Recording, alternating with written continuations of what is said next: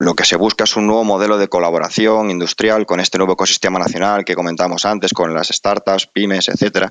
Y nosotros lo que buscamos es ejercer ese efecto tractor que propague a toda la base tecnológica e industrial y que haga que todo el, eh, el, sector industrial español, en su sentido más amplio, contribuya a este programa e INDA tenga la oportunidad eh, de ser el que, lo, el que lo traccione. En resumen de todo ello, es una oportunidad. el programa EZCAS es la mejor palanca para nuestro proyecto transformador que en definitiva pues es una oportunidad que no podemos dejar pasar. Con esta última frase finalizamos el último episodio dedicado a LEFCAS, el nombre que recibe el futuro sistema de combate aéreo europeo y cuya piedra angular es el Next Generation Weapon System. Recordemos que en la actual fase del programa se está abordando la selección de arquitecturas, el desarrollo de conceptos y la maduración y demostración de tecnologías. Es decir, se están desarrollando aquellas tecnologías susceptibles de ser incorporadas a la solución final operativa del NGWS. Y esto se está haciendo a través de una estructuración en siete pilares en los que ahondamos en el anterior episodio de la mano de nuestros expertos. Son el caza de siguiente generación, su motor, los operadores remotos o plataformas no tripuladas, la nube de combate, los laboratorios de simulación, los sensores y las tecnologías de baja observabilidad, además de un pilar cero que se ocupa de la consistencia, consolidación y demostraciones del NGWS. Como el EFCAS aborda un campo enorme, no podíamos dejar de profundizar todavía más en el proyecto que ya está revolucionando el sistema de combate aéreo europeo y situando al continente en una posición de liderazgo absoluto. En este episodio de hoy nos adentraremos en las principales tecnologías que representan un papel capital en el desarrollo del EFCAS. Quédate con nosotros en esta nueva entrega de Engineering the Future Talks para comprobar de nuevo cómo el futuro ya está vistiéndose con los ropajes del presente. Engineering the Future Talks, el podcast de Indra sobre las tecnologías que están definiendo el futuro.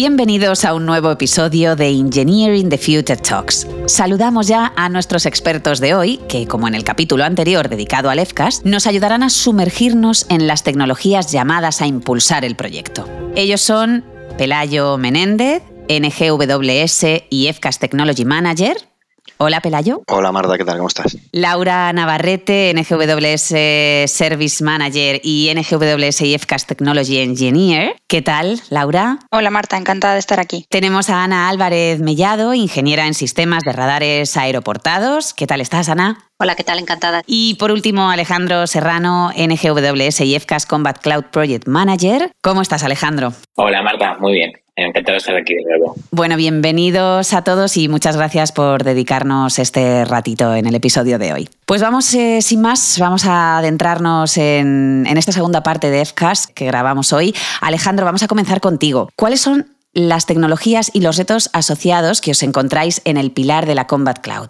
Pues bueno, Marta, a ver, como te puedes imaginar, son muchas, entonces por comentar una pequeña selección o, algunas pocas o más relevantes que podemos mencionar o que puedan ser de más interés. Una de ellas, que a mí me parece además también muy, muy interesante y que probablemente está muy de moda por la tecnología que es, tiene que ver con las comunicaciones cognitivas. Eh, este concepto lo que hace referencia es a sistemas de comunicación avanzados que incorporan capacidades cognitivas e inteligentes. Vaya, en otras palabras, término de moda, inteligencia artificial. El objetivo es mejorar la eficiencia y la robustez de las comunicaciones. Mediante estas técnicas, los dispositivos eh, pueden aprender, adaptarse y, y tomar decisiones basadas en datos en tiempo real. Con esta tecnología lo que conseguimos es beneficiarnos de una eficiencia en el espectro. Accedemos dinámicamente a los diferentes recursos disponibles. Por otro lado, conseguimos mejorar la robustez porque nos adaptamos a la comunicación y al entorno, pudiendo mitigar las interferencias existentes. Y además, se incrementa la flexibilidad de todo el sistema al poder adaptarnos a escenarios que no están contemplados. Obviamente, conseguir esto conlleva superar, mm, pues hombre, bastantes desafíos, ¿no? Hay que tener en cuenta que la complejidad de estos sistemas eh, es un aspecto clave. Son necesarios algoritmos muy complejos, protocolos, interacciones que suponen un desafío importante tanto a la hora de diseñarlo como implementarlo. Por otro lado, también hay aspectos relacionados con la seguridad. Estos sistemas se apoyan en la toma de decisiones basadas en inteligencia artificial esto implica que es crucial eh, prevenir el acceso no autorizado o actividades maliciosas que pueda, que pueda haber. Y luego ya por último, también hay que considerar que la interoperabilidad y las consideraciones éticas o los tiempos de entrenamiento es otro de los aspectos que, tenemos que superar durante este programa para, poder hacer este tipo de tecnología viable para el entorno en el que, en el que trabajamos. Otro aspecto que tenemos, si recordáis del episodio anterior, aprovecho para recordar que seguro que, es interesante escucharlo antes que, que este, es la parte de, Edge y que también lo podemos vincular con la parte de ciberseguridad. En el episodio anterior decíamos que, la parte de, Edge y Core Services, digamos que era la, parte de NGWS que se podría parecer más a las redes clásicas o a las infraestructuras clásicas que utilizamos eh, día a día en nuestra casa, pues desde Netflix a las nubes en las que almacenamos ficheros y, y entornos similares, ¿no? Pero claro, esto no está pensado para que esté en unos centros de datos eh, bien refrigerados, sin ningún tipo de condiciones exigentes. Aquí estamos hablando de algo que pueda ir embarcado en, aviones de combate. ¿no? Entonces, eso cambia bastante la, perspectiva. De hecho, actualmente eh, los sistemas lo que están son muy centrados en la propia plataforma, los que existen pero no están preparados para alojar las capacidades de, que ambicionamos en la nube de combate. Como dijimos, lo que se busca es ir a una aproximación mission centric, como comentábamos. ¿Esto cómo lo podemos conseguir? Pues mira, una de las líneas de trabajo es la distribución de las funcionalidades entre las diferentes plataformas para que operen de manera colaborativa, lo que comentábamos, como si fuese un único sistema, siempre que es la base de esta aproximación. Además, al existir esta colaboración, el uso de los recursos es posible optimizarlo, reduciendo las necesidades tanto de recursos físicos o, si disponemos lo mismo, pues tener, por supuesto, más capacidades y ser más resilientes, muy importante en un entorno de este estilo.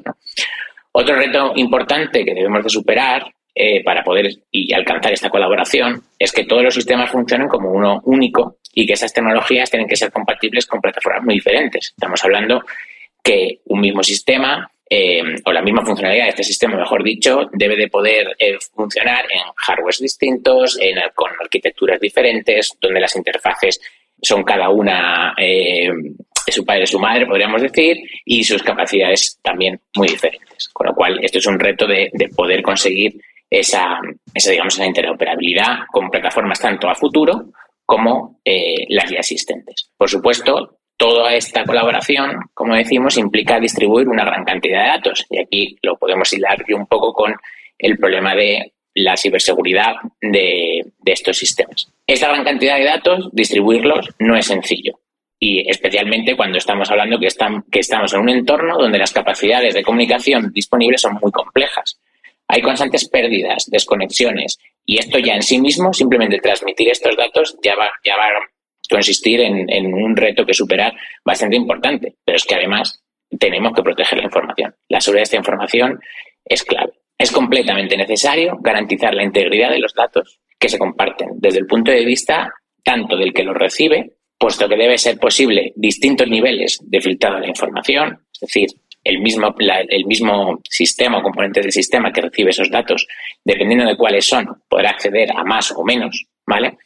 Pero es que además también es necesario asegurar que quien lo recibe es el receptor adecuado y que solo él tiene acceso a esa información. Esto, desde luego, no es posible conseguirlo asegurando únicamente el canal de, comunicaciones. Para ello, lo que tenemos que trabajar es y utilizar conceptos como el que se denomina Zero Trust.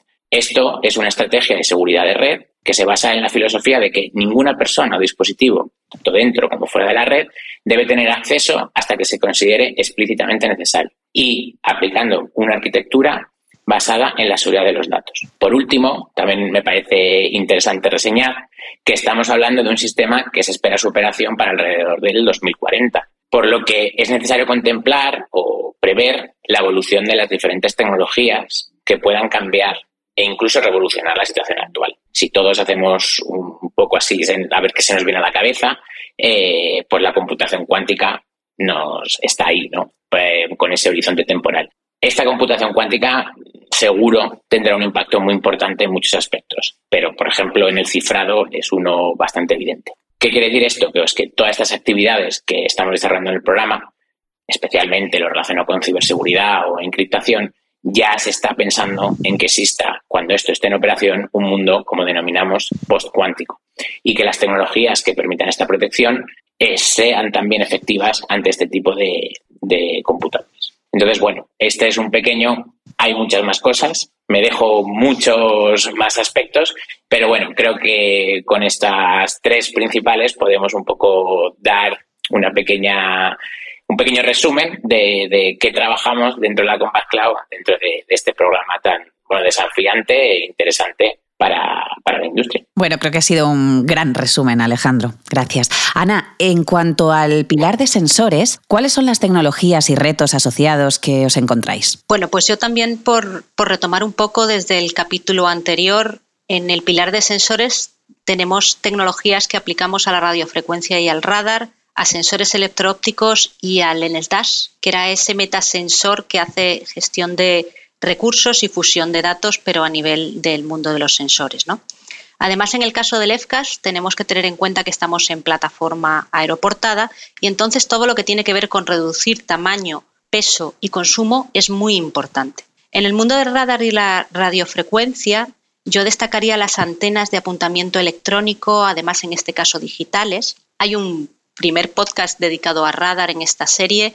Eh, yo no voy a entrar en la parte técnica de este tipo de arquitecturas, sí decir que en el mundo del EFCAS eh, el reto fundamental es llevarse este tipo de sistemas a las bandas más altas de frecuencia, sobre todo teniendo en cuenta que queremos tener módulos receptores digitales. Este tipo de módulos ya se digitalizan en bandas más bajas, pero a partir de la frecuencia de radar eh, característica para un fighter, pues esto es todo un reto. Además, si añadimos ese componente de eh, plataforma aeroportada. ¿Por qué es interesante tener módulos transmisores eh, receptores digitales? Bueno, pues porque nos permiten aportar características que son interesantes en el mundo del radar moderno, como puede ser el conformado digital de haz. Además, este tipo de arquitecturas no tienen un módulo de transmisor receptor o dos, sino que tienen miles y miles. Y entonces conseguir que todos ellos funcionen convenientemente en términos de sincronismo, que estén bien calibrados, que las señales lleguen a donde tienen que llegar, con la fase que tienen que llegar para que luego podamos conformar el diagrama de radiación correctamente, pues es desde luego todo un reto. Y si hablamos del mundo digital, pues evidentemente para hacer viable este tipo de arquitecturas, todo el tema de hardware digital, componentes en hardware digital, tiene que evolucionar y reducir su consumo, como decíamos antes. Y esto en el mundo del EFCAS es un reto porque queremos apoyarnos en un entorno europeo. Y los componentes de este tipo en el mercado europeo están mucho menos evolucionados que en el mercado americano. Y es verdad que en EFCAS nos vamos a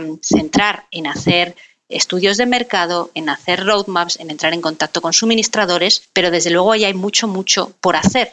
Y también es cierto que Indra ha participado en proyectos europeos que ya han allanado el camino en este sentido, pero tenemos que seguir trabajando en este ámbito. Por otro lado, en cuanto a sensores electroópticos, son complementarios al radar porque hacen detección y seguimiento de blancos, pero en este caso de forma pasiva. Y aquí lo que vamos a buscar son, por ejemplo, desarrollos de detectores infrarrojos que sean más sensibles, se va a trabajar en la forma de las ventanas ópticas. Vamos a trabajar también el tema de la estabilización y compensación de movimiento y se va a incorporar algoritmia avanzada para tratar de mejorar las prestaciones, el campo de visión de, los, de este tipo de sensores, etc.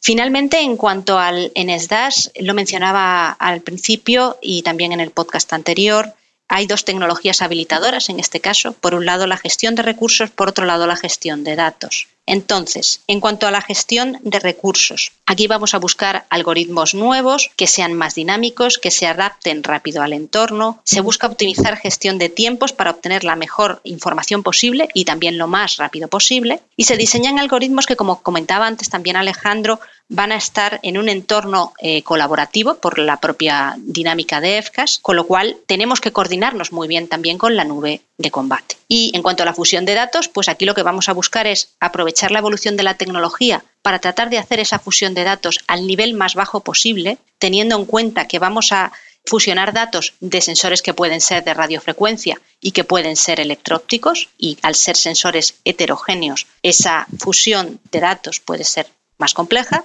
Se van a intercambiar datos que no solamente son de sensores distintos, sino que también pueden estar en plataformas distintas. Y entonces, geolocalización y sincronismo va a ser importante. Y también, un poco relacionado con lo que mencionaba Alejandro, vamos a aplicar en este caso tecnologías de Machine Learning, de búsqueda de patrones, de análisis de datos, porque nos permite tener feedback adaptativo al entorno. Esto nos da mucha, mucha potencia y podrían estar también relacionados con el campo de la inteligencia artificial que, mencionaba antes Alejandro. Lo que pasa es que en este caso los aplicamos eh, al mundo de los sensores. ¿no? Gracias, Ana. Laura Pelayo, voy con vosotros. Contadnos cuál es el papel del Itencero en todo esto. Pues el papel de Itencero, Marta, es un poco especial en lo que tiene que ver con, con las tecnologías, un poco en general, el, papel de Itencero es especial, es un pilar, como comentábamos en el, en el episodio anterior, eh, que es transversal al resto de pilares, de, a los de maduración de tecnologías.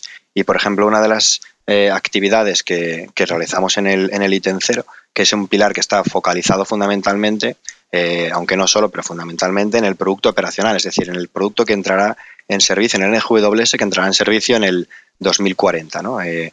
cada uno, el NGWS, que recordamos está compuesto pues eso, del del futuro avión de combate, los futuros operadores remotos, la nube de combate y bueno, todos estos elementos por individual, eh, de manera individual y, conjuntamente.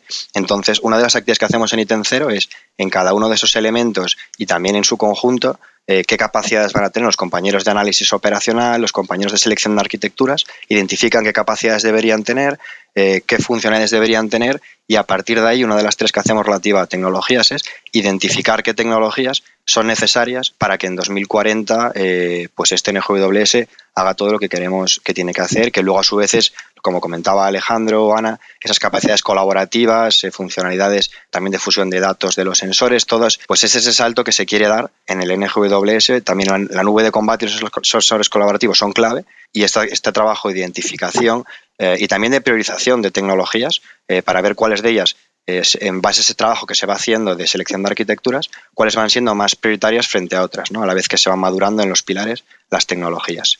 Entonces es un trabajo de, que también hacemos aquí. Y aunque y otro tema que también merece la pena comentar es que el NGWS es pues eso, el, avión de combate, los, los, operadores remotos, la nube de combate, etcétera, pero que eso por sí mismo también debe operar en el futuro entorno y hay otras tecnologías relacionadas con el soporte en servicio, con el entrenamiento, que también son, son importantes. Sí, efectivamente. Esto ha sido también una lección aprendida de otros programas en los que no, no se ha tenido en cuenta en, en fases tempranas. Eh, en el proyecto NGWS se ha, se ha identificado que, que, es necesario también hacer un análisis en esta, en esta fase conceptual del proyecto de cuál es esa arquitectura de, de servicios que el NGWS va a requerir una vez entre en servicio eh, en, 2040. ¿no? Entonces, a día de hoy se está empezando también a evaluar esa, arquitectura para el servicio, de manera que el NGWS, el diseño del NGWS, tenga en cuenta también en el diseño todos aquellos aspectos relativos a, su futuro mantenimiento o a su futuro entrenamiento en,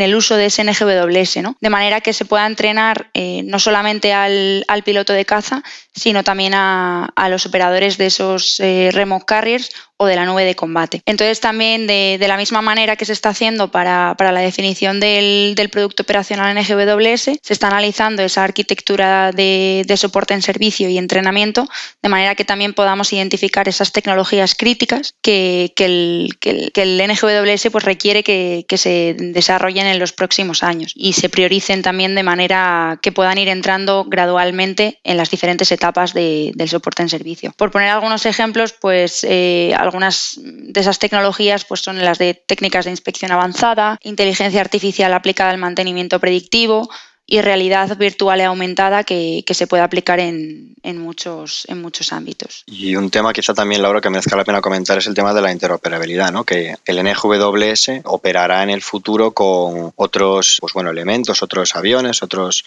drones, otros elementos de los ejércitos del aire del futuro de las diferentes naciones que lo operen. Entonces esa interoperabilidad con los elementos que ya existen a día de hoy pero que operarán en el futuro pues es muy importante y, también se tiene en cuenta eh, pues esa interoperabilidad de las tecnologías que es clave. ¿no? Em, hay proyectos en marcha tanto a nivel europeo, pues por ejemplo hay alguno de EFE que son programas de, financiación europea de defensa de, la EDA que ha puesto en marcha en los que también está relacionado con EFCAS que están en marcha respecto a este sentido y, bueno también dentro del propio programa NGWS, por supuesto, se tiene en cuenta esta interoperabilidad eh, de cara hacia el futura, la futura operación del NGWS. En este caso, además, ítem 0, una vez ya tenido en cuenta que tenemos que identificar pues, todas esas tecnologías críticas para el desarrollo tanto del, NG, del producto operacional NGWS como de su soporte en servicio y entrenamiento, de la interoperabilidad del NGWS dentro de ese entorno EFCAS, ítem 0 además aquí tiene ese rol consolidador para asegurar esa consistencia entre lo que están desarrollando los pilares de maduración tecnológica y todas estas necesidades tecnológicas que requiere este producto en el GWS. ¿no? Ítem cero, aseguramos esa consistencia de que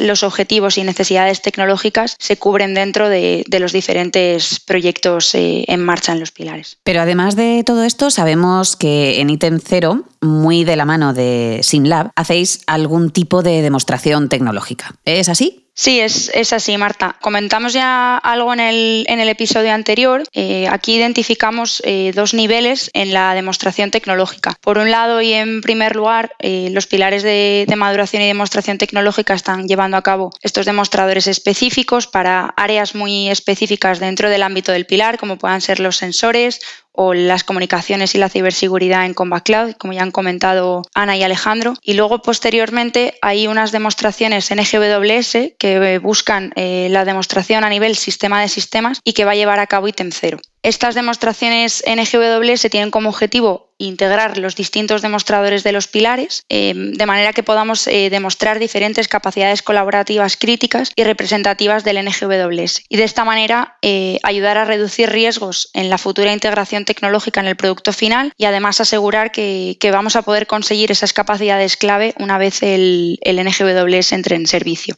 por comentar un poco sobre estas demostraciones, pues van a ser progresivas a lo largo de las diferentes fases del proyecto. Primero se va a comenzar con con, demostraciones en entornos eh, simulados y más adelante se llevarán a cabo eh, ensayos físicos en, tierra y en vuelo. En cuanto a la, parte de simulación y en relación con el SimLab, que, también está, está, relacionado con esta parte, el SimLab lo que, lo que va a proveer eh, para estas demostraciones simuladas son las herramientas y los entornos para, para llevarlas a cabo. ¿no? Y para ello pues SimLab también está llevando a cabo eh, una serie de maduraciones tecnológicas específicas de manera que pueda poner en marcha estas, estas herramientas. Y bueno por poner también algunos ejemplos pues son tecnologías de simulación híbrida que nos permitan interconectar tanto elementos físicos como modelos de simulación. Esto es lo que se conoce como el software y hardware in the loop. Eh, por otro lado también tecnologías relacionadas con el Leap Virtual Constructive que lo que permite es la conexión de elementos reales elementos virtuales y elementos generados mediante inteligencia artificial y bueno, otro ejemplo también puede ser el, Machine Learning, que es una rama de la inteligencia artificial que también permite el entrenamiento de algoritmos eh, que puedan generar y predecir comportamientos y que va a poderse aplicar pues, en, muchos ámbitos, como son pues, la generación de escenarios de misión o de entrenamiento o incluso también en el, en el mantenimiento predictivo del NGWS. Y además también un tema que también puede servir un poco como casi como de resumen ¿no? de la labor que hacemos en ITEN aunque también es adicional a todo lo que hemos ido comentando, es esa labor de consolidación eh, de todos los pilares que hace maduración de tecnologías en, en el programa, el pilar 4, 6, pero también el 1, el 2, bueno, todos los pilares de maduración de tecnologías. Y respecto a ello en el 0 hacemos pues un seguimiento de esas maduraciones a nivel global, a nivel eh, programa en EGWS, para ver cómo pues unos proyectos pueden eh, encajar con otros o cómo em, a nivel global en, alimentan a esas tecnologías que comentábamos al principio, eh, detectadas también en el ítem cero que son necesarias, pues ver si hay algún posible solape o no, ver si además si, se detecta algún, lo que llamamos un gap, ¿no? una necesidad tecnológica, qué pilar puede ser el más indicado para madurarla, también definir lo que llamamos unos roadmaps tecnológicos, es decir, las maduraciones son necesarias eh, que estén las tecnologías maduradas para 2040, pero entre medias hay que hacer un seguimiento, eh, ver que todo se va cumpliendo, eh, que los típicos riesgos de un proyecto se van mitigando, que se van pudiendo hacer soluciones, todo este tipo de cosas a nivel global, pues bueno, que, que permite que el NGW esté efectivamente en servicio en, en 2040 con las tecnologías que, que, queremos. ¿no? Y para ello, pues, por ejemplo, hay unas métricas que son pues, el Technology Readiness Level, el TRL, aunque también otras como el IRL, que es el Integration Readiness Level, bueno, y diferentes métricas que utilizamos para ver esa, esa medición de los diferentes niveles de maduración tecnológica que son cada vez son incrementales y permiten eh, cada vez acercarnos más a que la tecnología esté lista para entrar en servicio. Entonces, esa labor de consolidación mediante estas métricas, mediante colaboración continua con todos los pilares, eh, pues permite hacer ese seguimiento. Bueno, veo que tenéis muchísimo trabajo en los próximos años con el NGWS y el EFCAS. Sí, bueno, y eh, simplemente también a comentar que todo esto que hemos ido eh, diciendo tanto en este programa como, como en el anterior acerca de todas las actividades que hay que hacer, Indra eh, a nivel nacional es el coordinador, pero también coordinador nacional de las actividades, pero en realidad es un trabajo conjunto de todo el tejido industrial nacional, eh, del ecosistema nacional, de las startups, de las pymes tecnológicas, los, el resto de partners que están involucrados en el proyecto, también a nivel europeo, pero al final recalcar que la labor de como coordinador nacional y el rol a nivel nacional que Indra quiere tener es extraccionar a todo también el, este tejido industrial que he comentado y bueno y conseguir que todo, que además recalque en un desarrollo de toda esta industria española tecnológica el programa en sí mismo. Bueno, ahora sí, ya finalizamos. Eh, hasta aquí hemos podido llegar en este episodio de hoy. Muchísimas gracias a todos por habernos dedicado este rato y, y todos vuestros conocimientos. Muchas gracias a ti. Muchas gracias. Muchas gracias, Marta. Muchas gracias. Bueno, pues muchísimas gracias a todos y también a todos los que escucháis este podcast. Nos vemos, o nos escuchamos mejor dicho, en siguientes episodios de Engineering the Future Talks. Hasta entonces. Has escuchado Engineering the Future Talks, el podcast de Indra sobre las tecnologías que están transformando el futuro. Suscríbete para conocer las últimas novedades y comparte tu opinión con nosotros en redes sociales. Te esperamos en el próximo episodio.